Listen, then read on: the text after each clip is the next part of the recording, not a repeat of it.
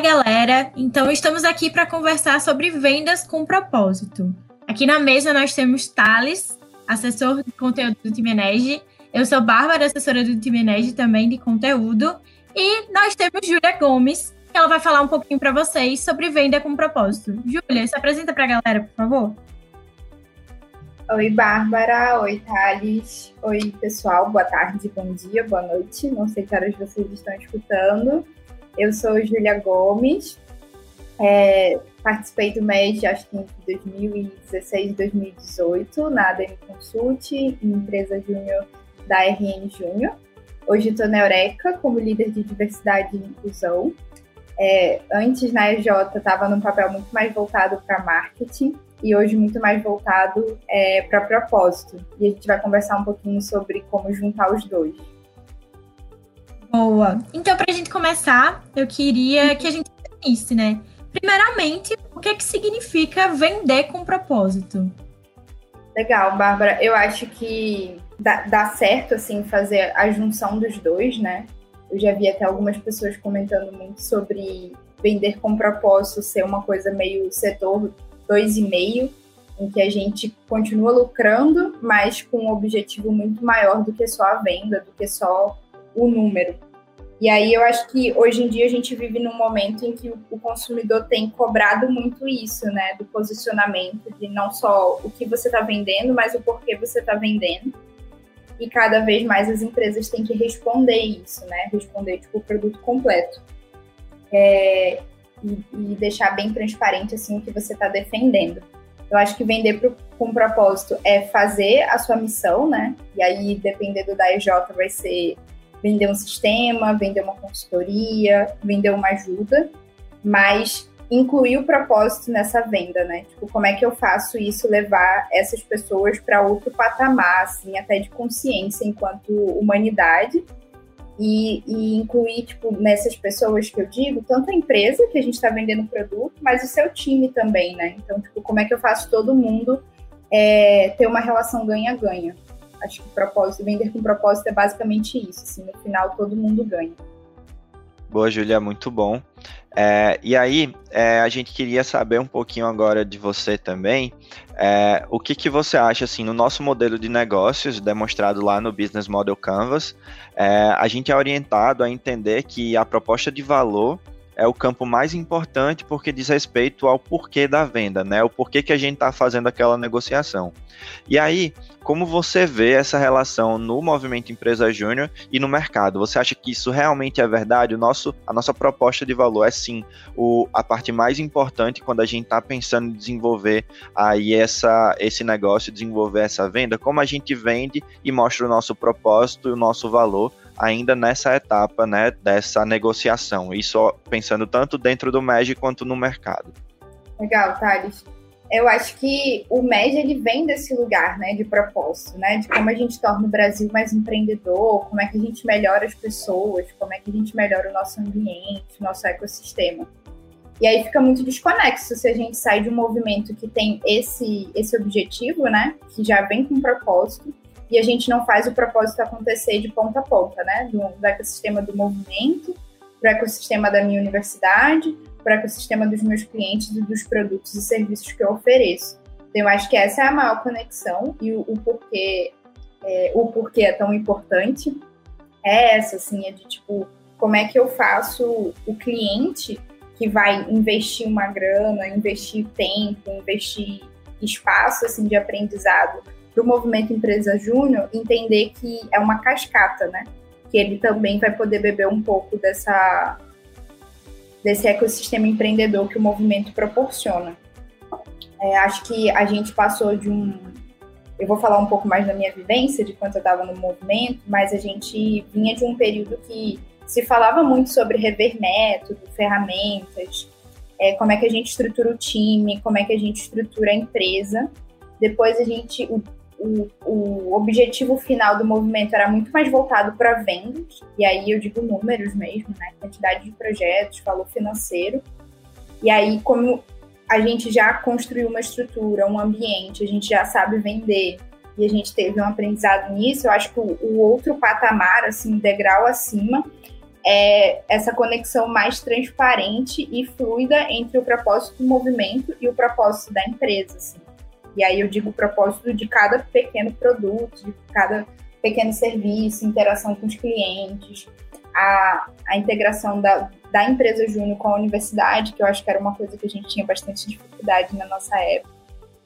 Então, acho que essa é a conexão, assim, com o modelo de negócios de cada empresa e do movimento e o mercado, assim. É como é que a gente conecta as necessidades do mercado com o propósito do movimento de ponta a ponta. Perfeito, Júlia. Eu acho que até na sua frase, né, na sua fala, a gente identificou que você estava trazendo um pouquinho, né, da sua realidade do Movimento Empresa Júnior. Então, eu queria saber, é, eu, enquanto membro de EJ, né, como que eu consigo alinhar o propósito da minha organização, da minha EJ, com o propósito dos meus clientes? Como que eu consigo tangibilizar isso? Legal. Eu acho que partir da, da, da total consciência do, de qual é o seu produto e qual que é a persona que você é, pensa em atingir, dá para a gente repensar umas 10 vezes. Assim.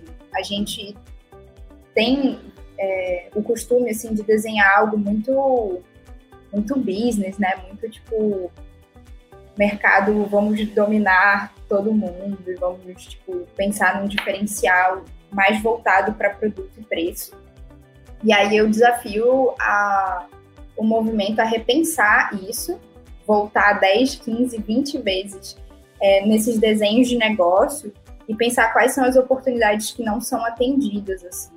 Então, até pensei num ciclo, assim, de entender o que, que a gente sabe fazer bem. E aí eu acho que em alguns momentos a gente, enquanto empresa júnior, quer fazer todas as, as possibilidades de serviço que os nossos cursos é, ofertam.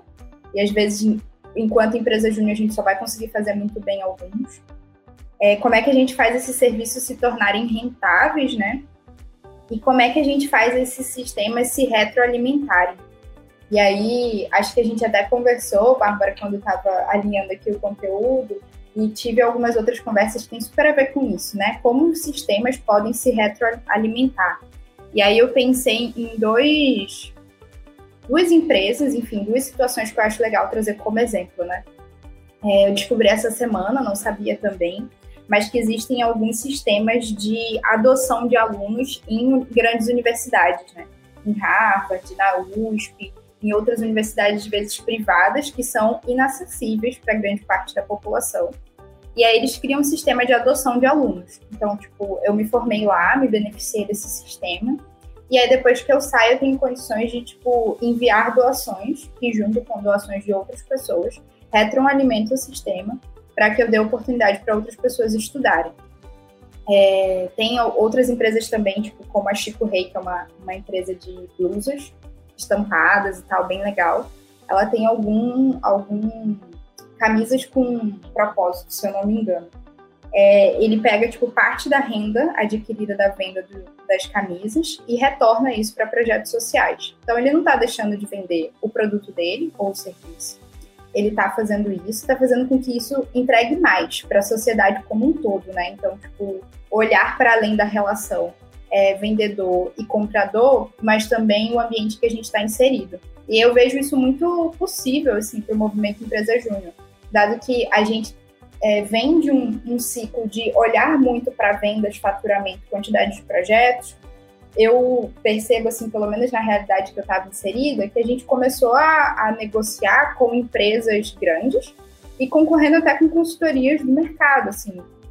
Antes a gente vinha muito num discurso de é, estamos aprendendo, não cobramos hora consultoria, por isso nossa consultoria é mais barata, para entrar num, num, ciclo de é, concorrer com consultorias é, da cidade que, que funcionam no formato tradicional. Isso nos deu acesso a empresas que nos ensinam assim com serviços, mas também que financiam uma evolução das empresas júniores, né? De poder tipo, dar uma estrutura melhor para o empresário júnior é, e criar capacitações, enfim, N coisas internas que nos ajudam a entregar mais resultado para essas empresas. E por outro lado, a gente também tem uma gama de microempreendedores que às vezes não têm acesso nem ao conhecimento, assim, de, de entrar em contato com o Sebrae, com uma empresa júnior. Então a gente usando essa lógica dos, dos sistemas que se retroalimentam, eu vejo como uma baita oportunidade a gente pegar clientes que podem pagar mais, pegar parte desse valor para financiar parte de consultorias menores.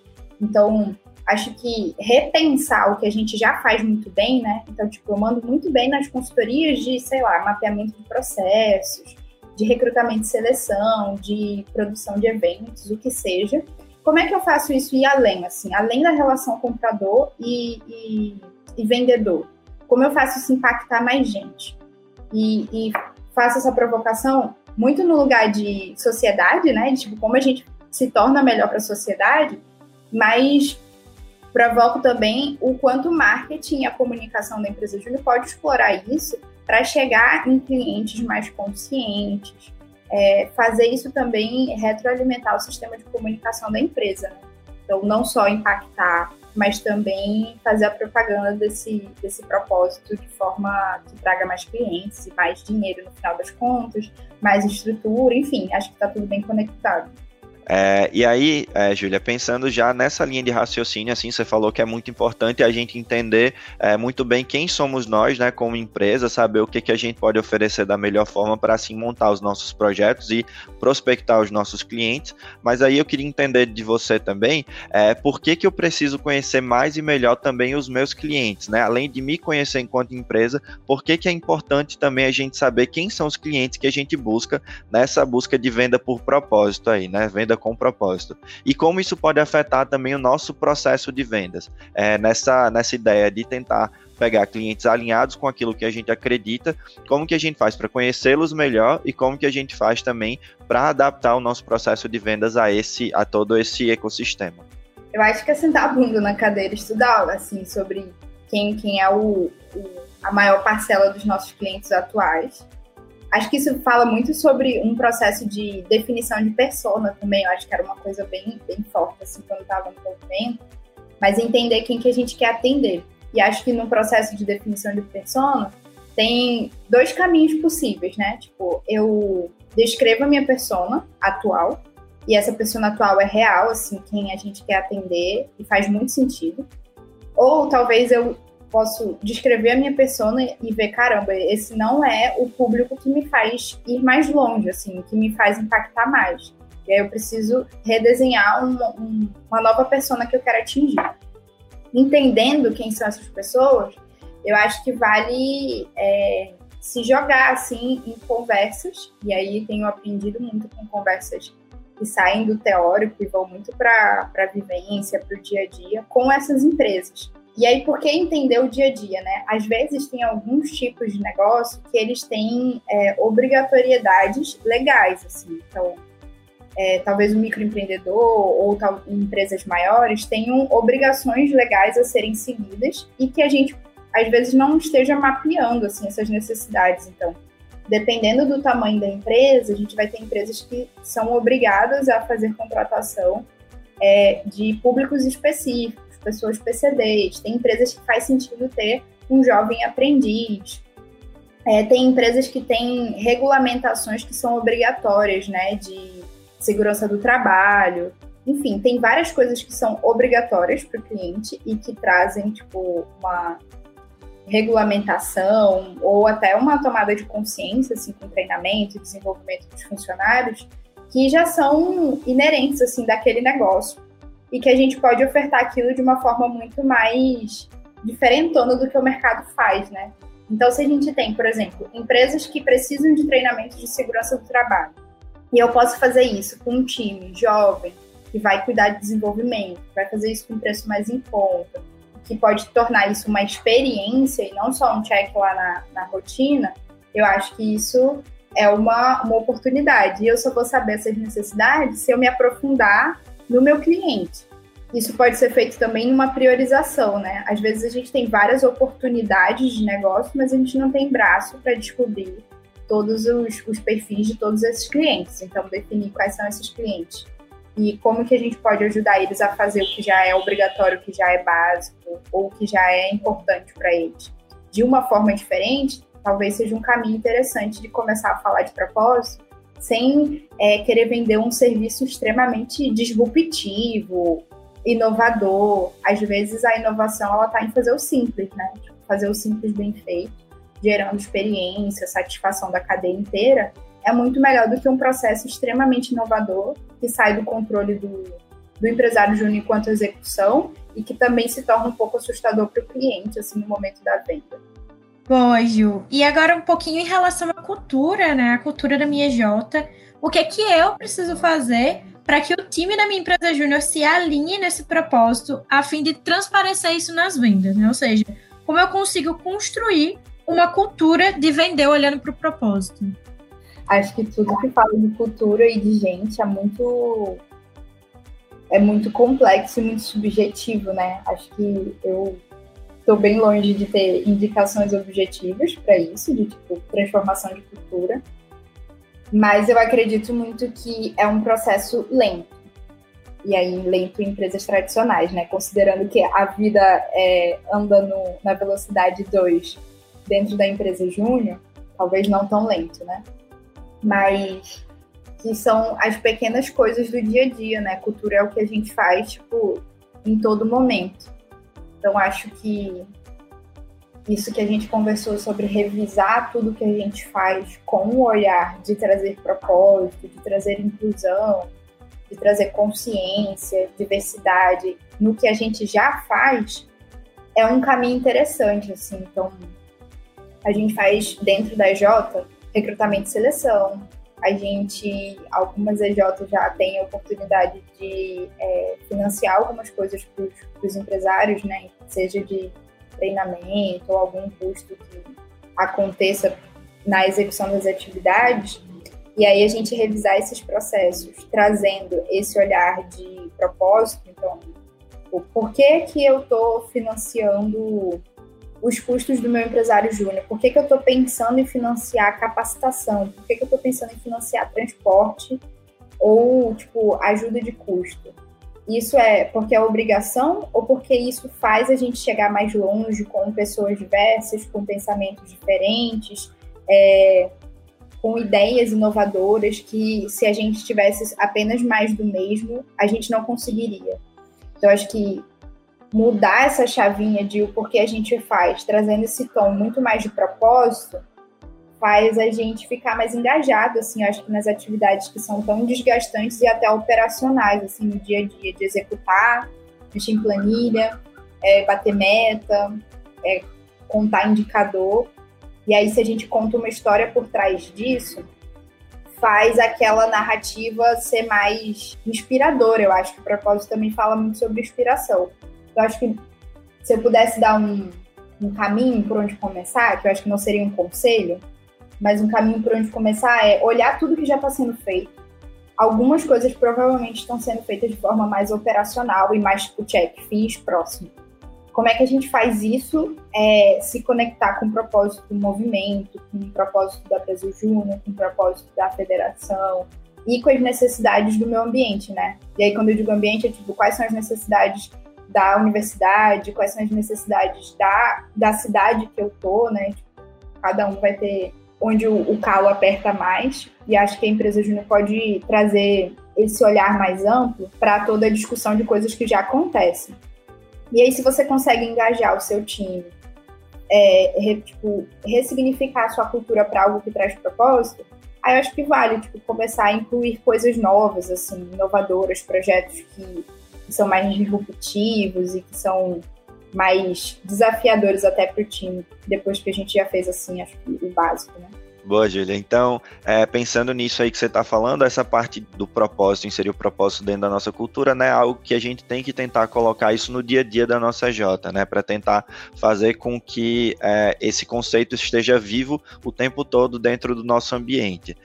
Né? E aí eu queria saber de você agora, para a gente ir mais para o final da nossa conversa, é, eu queria saber o que, que você pode elencar, assim, resumir para a gente, fazer aquele overview agora no final, é, do que, que você acha que a gente pode fazer para que a gente tenha esse olhar mais profundo sobre propósito dentro da nossa EJ. Assim, se você pudesse dizer agora para a gente fechar, o que, que você acha que é interessante é, a gente pensar na hora de definir esse propósito para a gente, como a gente vender com esse propósito dentro da nossa EJ, o que, que você acha que é crucial? É, acho que uma coisa que a gente acabou não comentando, mas acho super importante, é, existe uma onda, né, de tipo das pessoas, dos consumidores cobrarem mais significado nas coisas que a gente faz. E isso reflete no quanto as organizações do mercado precisam se adaptar. E aí eu já vi várias pessoas dizendo, e minha percepção é essa também, arrisco dizer que existe uma crise de significado nos negócios hoje. E aí eu vou trazer até como exemplo algumas empresas que revisitaram muito a forma como se comunicam, como vendem seus produtos, para poder, poder ser mais inclusiva, é, para trazer mais o, o que eu defendo e não só o que eu vendo. Então, por exemplo, a escola vem do movimento é, de bastante tempo, assim, de rever falhas na comunicação ou formas de divulgar o seu produto, que hoje é muito mais consciente e é uma empresa referência, assim, quando a gente fala em uma comunicação mais inclusiva. E tem outras empresas que sempre mandaram bem, mas que vivem revisitando para garantir que estão mostrando que defendem, né? Como a Natura, né? Que é uma empresa que tipo, nasceu com a pegada de sustentabilidade, de propósito, de inclusão, de, de, falar sobre mulheres. E aí, cada vez mais, ela, ela traz isso com mais força. E isso se reflete em ações, em share, em várias coisas interessantes. Então, acho que, para além de a importância da gente falar de propósito dentro do movimento, para ter conexão com o propósito da EJ, é a importância da gente treinar isso dentro do movimento, porque o mercado está pedindo, né? Então, se a gente não fala de propósito dentro do movimento Empresa Júnior, está tudo errado. Porque o movimento Empresa Júnior começou por causa disso. Se você está esquecendo isso no meio do caminho, tipo, revisite mesmo, porque tá, tá muito errado. Não faz sentido só a venda pela venda. E se isso não for suficiente para fazer você revisitar, pense no mercado, assim, porque se você está no movimento é porque você quer se tornar mais capaz, assim, mais empreendedor, mais pronto para o que o mercado oferece. E o mercado está pedindo isso, né? Tipo, tá pedindo profissionais que saibam falar, agir, se planejar com um olhar de significado, de propósito, de intenção. Então, se você usa esse momento agora para treinar, para exercitar e ganhar experiência nisso, faz muito sentido pro agora e pro para frente também.